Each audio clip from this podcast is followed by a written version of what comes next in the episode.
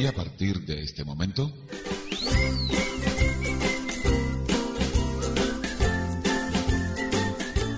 Estás en sintonía de síntesis.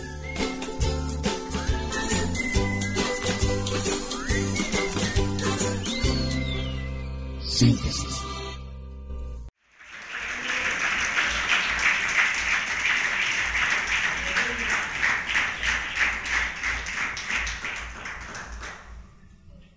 Probable que en alguna ocasión hayamos visto colocado frente a la fachada de algún negocio un letrero que diga se solicita personal o se solicita panadero o se solicita costurera.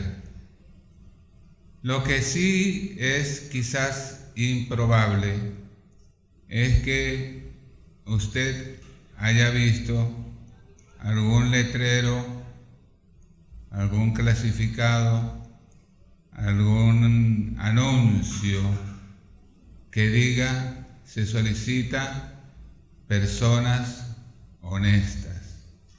Yo por lo menos no me ha tocado verlo. Quizás algunos de ustedes sí. Pero como quiera que sea, lo más importante que hay que señalar es que el mundo está urgido de personas honestas.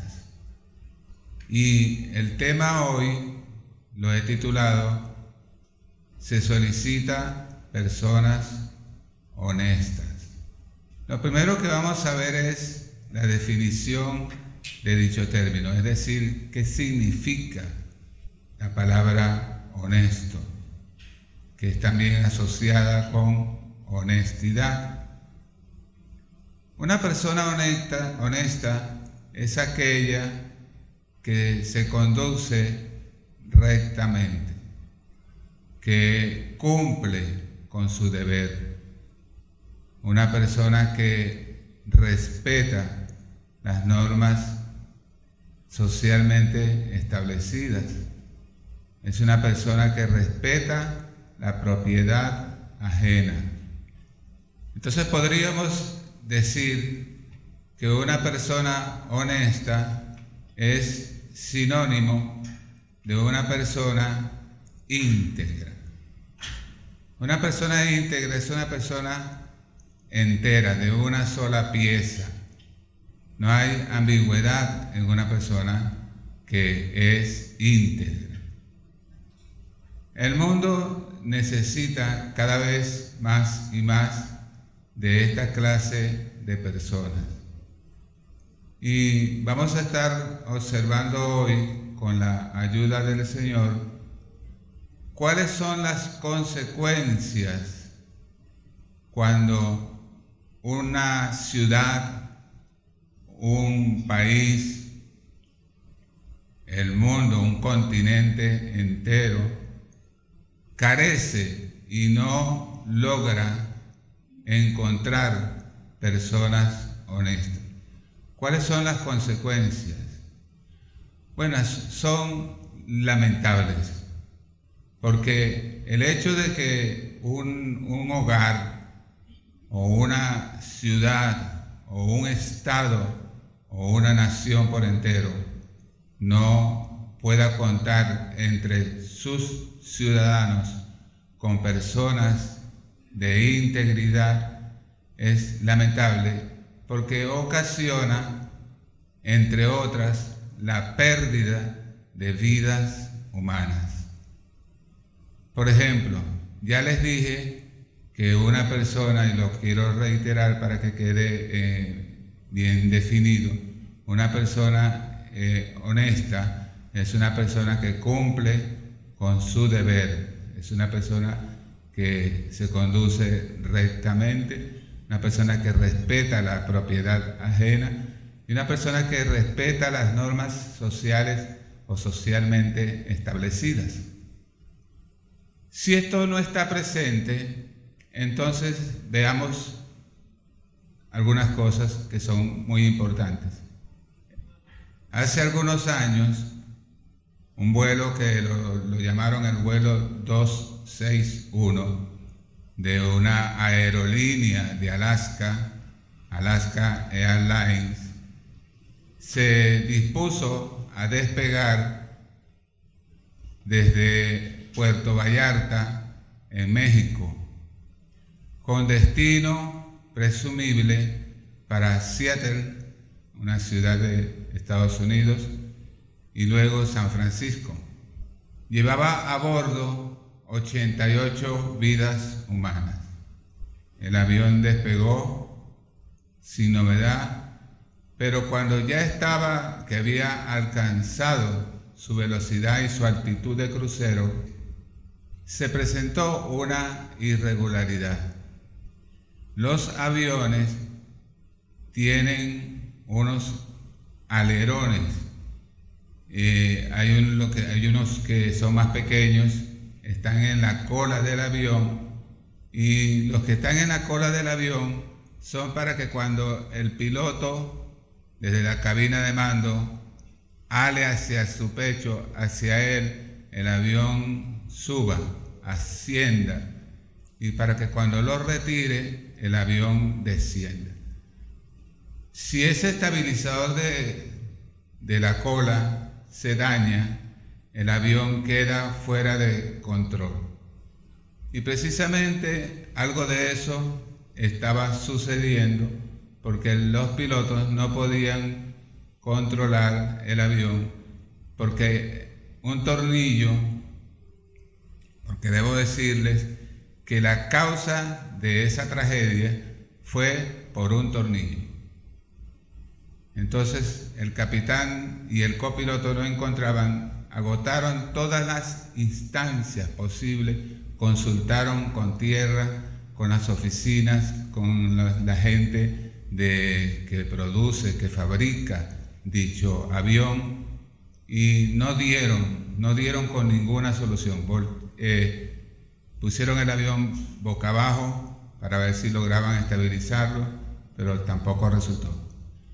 Esto dio como consecuencia que en las aguas del Océano Pacífico este avión se derribó con 88 vidas humanas a bordo, incluyendo los dos, el capitán, el copiloto y tres de la tripulación. Ahora, ¿por qué se perdieron 88 vidas?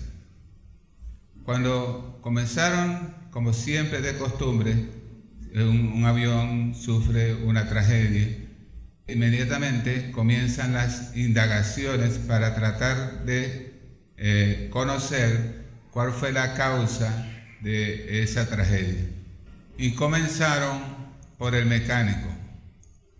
Un mecánico que debió de haber hecho un chequeo en el tornillo que tiene cierta dimensión y que tiene rosca y que es la que, además de sujetar el, alerón que tiene que ver con el control, como les dije, lleva una, una tuerca que lo asegura, pero ese, ese tornillo, que ya lo llaman vástago, en realidad estaba ya demasiado desgastado.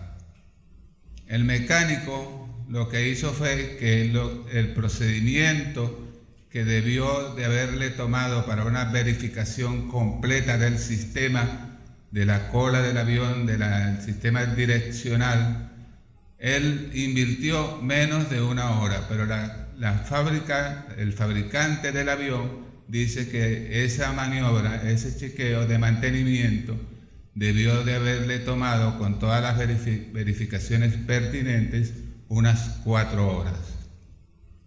Y a él le tomó menos de una hora. Fue una de las cosas que observaron. Queda en evidencia que estamos en presencia de un empleado que no fue íntegro, porque no cumplió con su deber, no cumplió las normas que están establecidas en este caso para el mantenimiento de las naves que surcan los aires y que si se caen se pierden vidas humanas. Entonces no hubo suficiente lubricación.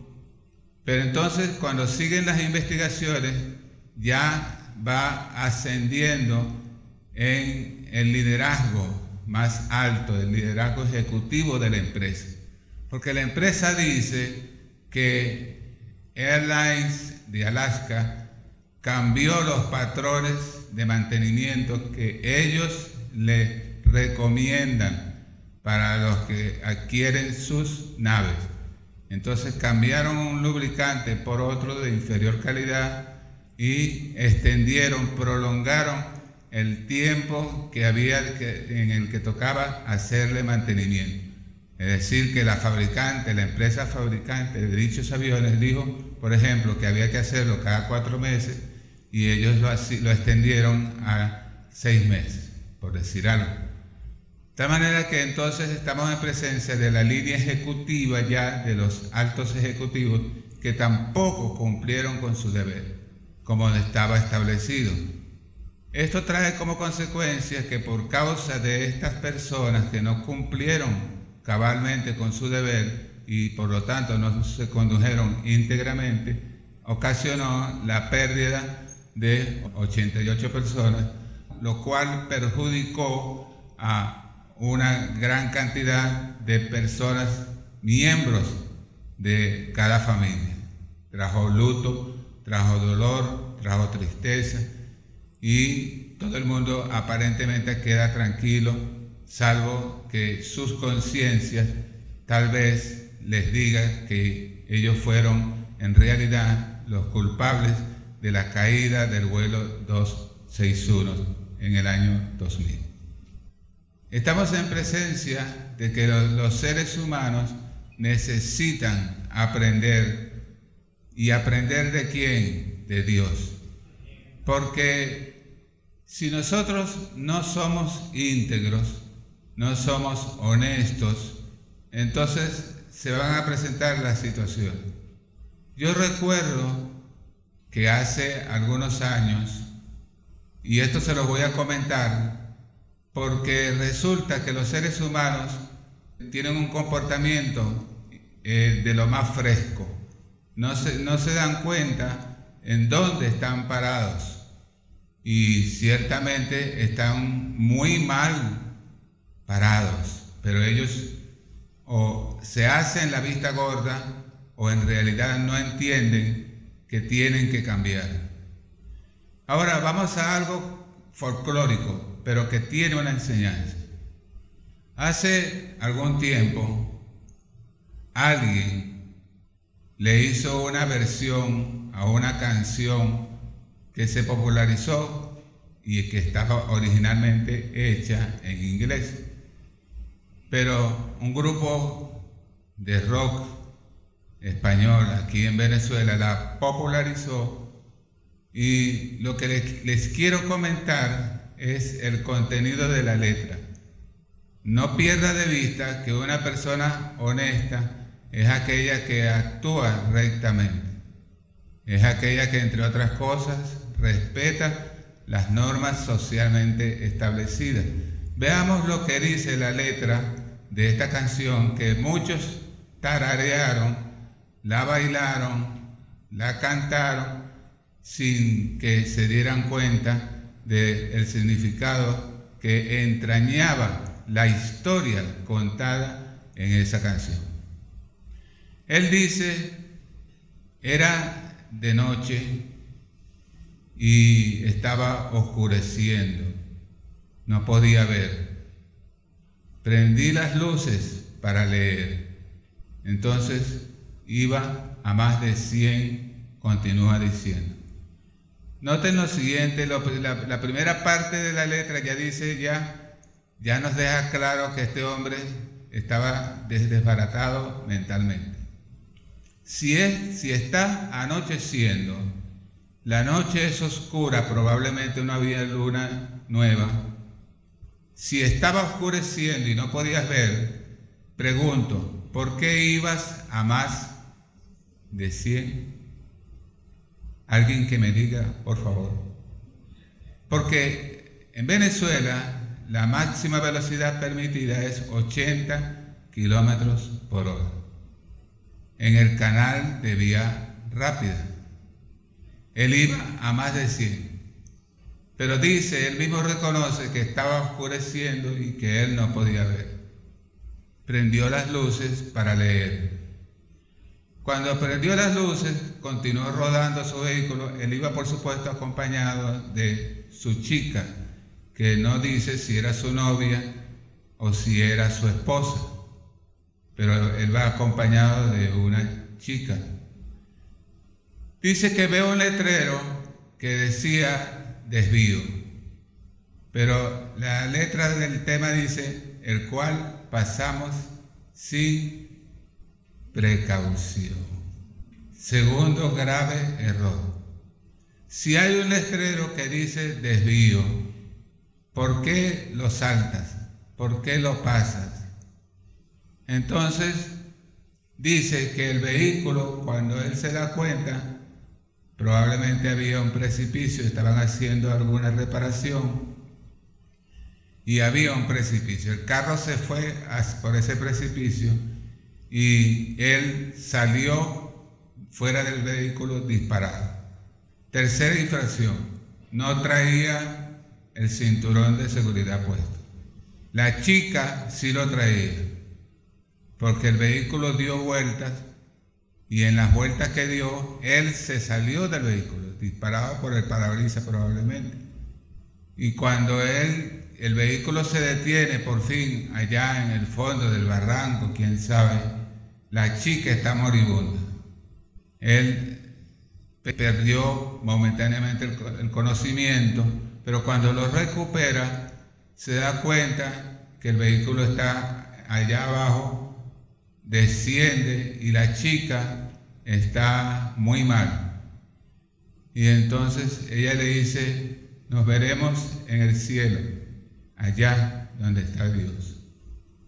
Y él dice entonces, y entonces viene una queja porque tiene tanto tupé que hasta se permite quejarse y echarle la culpa a Dios. Viene y dice en su letra, ¿por qué se fue? ¿Y por qué murió? ¿Por qué el Señor me la quitó? Se ha ido al cielo y yo debo ser tan bueno como ella para poder ir con ella también allá al cielo. Fíjense ustedes el tupé encima de que en realidad, si nosotros analizamos, yo creo que ya ustedes, si fueran jueces, ya tienen el dictamen. El dictamen es culpable. ¿Quién? El chofer. Culpable, clarito, sin ser abogados. Pero él insiste y tiene que buscar un culpable. Entonces dice, ¿por qué se fue? Bueno, aquí le podemos responder, se fue porque tú ibas a más de 100. Porque a lo mejor te habías tomado una copita. Porque no tenías el cinturón de seguridad. Porque no respetaste, respetaste el cartel que decía desviación. Entonces, esa fue la razón por la que ella se fue. ¿Y por qué el Señor te la quitó? Porque yo digo aquí, permítanme argumentar. Es mejor que se la haya quitado, porque era un loco. De verdadita sin que me quede nada por dentro. Si no la mató esa vez, o sea que si ella no se mataba esa vez, ella en cualquier otro viajecito, él la mataba. Así que el Señor dijo, dame acá mi sierva, me la voy a llevar. Y se la llevó. Ahora él dice que él debe ser bueno como ella. Sí, claro que tienes que ser bueno. Yo le diría, arrepiéntete si todavía no lo has hecho. Hazte bueno en Cristo Jesús. Ahora, les dije que esto era como algo folclórico, porque que tiene que ver una canción con el tema que estamos hablando, pero ya ustedes se habrán dado cuenta que los hombres, ellos mismos por su boca y por la pluma de su intelecto, ellos muestran al mundo las grandes fallas que ellos tienen y que no cambian porque no acuden de todo corazón al único que puede y podrá cambiar sus vidas. Se llama Jesucristo. A Él sea toda la gloria, toda la honra, todo el honor, toda la alabanza, todo el poder, por siempre y para siempre. Amén. Aleluya. Gloria a Dios.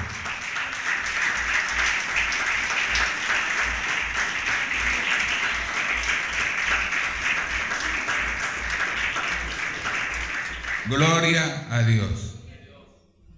Ahora bien, ¿dónde se puede conseguir personal altamente calificado, profesionalmente hablando, y que a su vez posean la característica de ser honestos, es decir, de ser íntegros? Bueno, comienzan en un hogar llamado familia, donde el padre y o la madre, en el caso de que esté solamente a veces la madre o a solas el padre por circunstancias X, pero en ocasiones están ambos. Y ellos son los líderes de su hogar, son los que se encargan de instruir a sus pequeños hijitos y hacer de ellos personas de bien, de rectitud moral, de capacidad, cumplidores con su deber, deber, respetuosos. En el seno del hogar comienzan a entrenarse estos después jóvenes, hombres y mujeres, luego adultos con familias, y es el ciclo que constantemente se va renovando y que fue el plan original de Dios desde el principio, creó al hombre y la mujer y el hombre y la mujer procrearían hijos y ese hombre y esa mujer cuidarían de esos niños y harían de ellos hombres y mujeres de bien. De tal manera que la primera fábrica, la fábrica principal, está en el seno de los hogares familiares. Y es deber supremo, fíjense, es un deber supremo que cada padre y cada madre debe de amar tan profundamente a sus descendientes que no solo la vida estaría dispuesta o dispuesto a dar por ellos, sino que todo su ser, con todo su corazón, se preocuparán por ser un fiel reflejo, un buen líder, una buena lideresa, que motive a sus hijos a querer imitar a su padre y, o a querer imitar a su madre, porque le ve que tiene una buen, un buen, que da un buen ejemplo. Es el caso que le aconteció y está en escritura a Timoteo. Timoteo fue instruido por su abuela Loida y por su mamá Eunice, es decir, eh, el padre de Timoteo no era creyente, era griego, quién sabe qué religión estaría profesando, pero estas dos mujeres valerosas que amaban al Señor se encargaron de darle un gran ejemplo y de encaminar la vida espiritual de aquel niño que llegó a ser luego un gran siervo de Dios como lo fue Timoteo.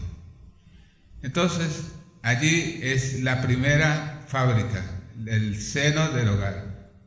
Luego vienen lugares como este, llamados la iglesia. Llamados la iglesia porque Jesús dijo, sobre esta roca edificaré mi iglesia y las puertas del Hades no prevalecerán contra él. Las puertas del Hades son las puertas de la muerte las puertas de la muerte no tienen ningún poder contra la iglesia de Jesucristo. Las puertas del Hades pueden figurarse como las puertas mismas del infierno, pero ni el infierno por entero, ni una tercera parte de él, ni una cuarta, ni lo que sea, tiene el más mínimo poder sobre la iglesia, porque la iglesia está sentada, parada sobre la roca que es Cristo, y Cristo es su roca y su fortaleza. Él es mi amparo y Él es mi fortaleza.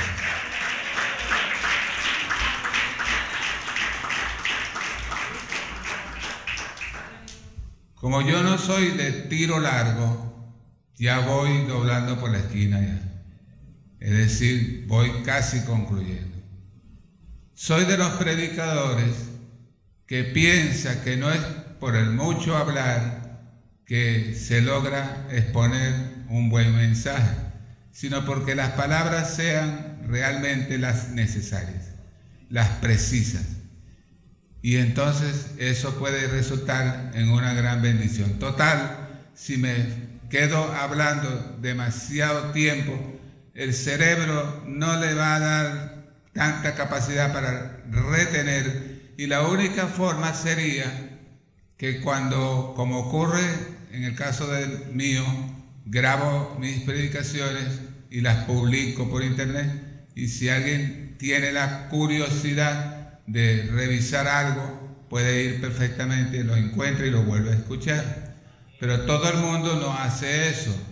De todas maneras, sigo pensando que los mensajes no deben ser tan extensos. Ahora bien, en la conclusión y en la aplicación de este, de este mensaje es la siguiente. Nosotros pertenecemos a un reino. Se llama el reino de Dios. Y nosotros tenemos un rey. Se llama Jesús. Digan conmigo, Jesús. Él es exquisitamente maravilloso. Demasiado hermoso demasiado bello. Y Él nos ama. Él ha prometido que Él va a establecer en su debido momento, y ya se está acercando cada día más, Él va a establecer su reino desde Jerusalén para toda la tierra. Él reinará. Ahora bien, tú y yo somos parte de ese reino que aún no se ha materializado, pero que viene, y de que viene, viene. Lo puedes anotar donde quiera. Su reino viene. Pero entre tanto, nosotros que estamos aguardando el reino de Dios por medio de Jesucristo, ¿qué hacemos? Bueno, nosotros procuramos ser ejemplo, ser personas que sonrían, ser personas amables, ser personas que cuando nos equivocamos sabemos decir, me equivoqué, por favor, perdóname. Ser personas que cuando agredimos a alguien en un momento de no, sabe humillarse y decir, me arrepiento, sabes, no debí haberte agredido ni verbalmente, ni mucho menos físicamente así que me, arrepiento y necesito de tu perdón. Son personas que cuando van por la calle caminando por las aceras de la ciudad o conduciendo su vehículo no arrojan desperdicios por la ventanilla hacia la calle, esperando que sus sirvientes, supuestos sirvientes, que vienen muy atentos detrás de él, le recojan la conchita de cambur y se la eche en el cesto de la basura que esté por ahí más adelante disponible. No, los ciudadanos del reino de los cielos llevan una bolsita en su vehículo y cuando se comen su caramelito, allí en la bolsita echa el papelito. Cuando se comen un banano, la concha de cambur la echan en esa bolsita y luego allí van, cuando van llegando a casa y ven que la bolsita ya tiene algo de material desechable, viene y la saca y la deposita en la bolsa de basura. Porque un buen ciudadano es aquel que ama su ciudad que, y la respeta. Porque las autoridades, por ejemplo, en el caso específico de Maturín, sin que yo esté hablando aquí de política, yo hablo de Cristo, pero es innegable que el ornato de nuestra ciudad ha cambiado. Se nota que hay por lo menos algo de interés en hermosear algo en nuestra ciudad. ¿Por qué será entonces que siempre alguien viene a sabotear las buenas ideas que tienen a veces los gobernantes? Que de por sí no son muy dados a tener muy buenas ideas. Pero Señor, si ya las tuvo, ¿por qué tú quieres sabotear? No eches la basura en la calle, échala en el cesto de la basura. porque así te ves más bonito. Y así te ves más bonita. Una vez, una señora tiró una cáscara al suelo. Yo, presuroso, lo recogí y le dije, señora, no lance, por favor, los desechos a la calle. Me miró con muy mala cara y ojos rabiosos y me dijo, ah, todo el mundo lo hace. Entonces, podemos notar que un país no puede verdaderamente ser próspero si sus ciudadanos, sobre todo los ciudadanos del reino de los cielos, no damos el ejemplo. Así que si aquí en Maturín hay 40 mil, 100 mil cristianos, son 100 mil cristianos que mantienen su ciudad limpia, que respetan las leyes, que respetan la propiedad privada, que se conducen rectamente. Y si alguien te pregunta por ahí, por casualidad, ¿por qué eres así? ¿Cómo así? Bueno, te ves raro, tú ves una, recoges una concha, tú andas todo el tiempo riéndote, sonriente. Es decir, eres raro o eres rara. Tú le dices, mira, lo que pasa es que yo me estoy entrenando aquí en la tierra para un reino que mi Cristo será su cabeza visible. Se llama Jesús. Y su reino será perfecto. Yo vivo en un país que no es perfecto, pero mi Cristo me dice que yo soy luz. Así que mientras yo esté en el mundo, luz soy de este mundo. Que el Señor les bendiga.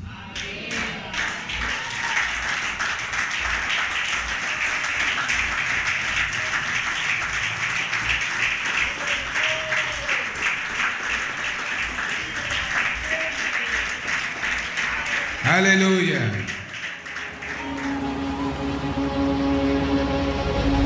En Santiago 1, verso 2 está escrito que tenga gozo cuando pase por diversas pruebas, porque de allí saldré victorioso. Mi lamento cambiaste por danza, ya no hay tristeza, solo alabanza. Mi lamento cambiaste por danza, ya no hay tristeza.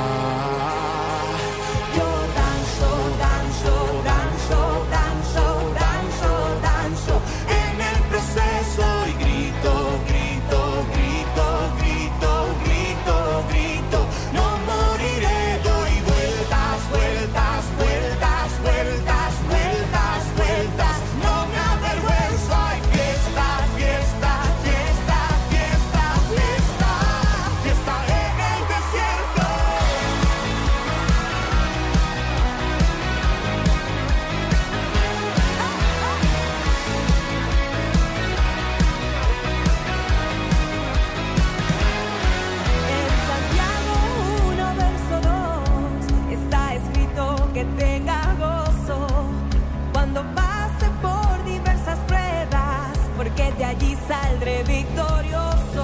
Mi lamento cambiaste por danza, ya no hay tristeza, solo hay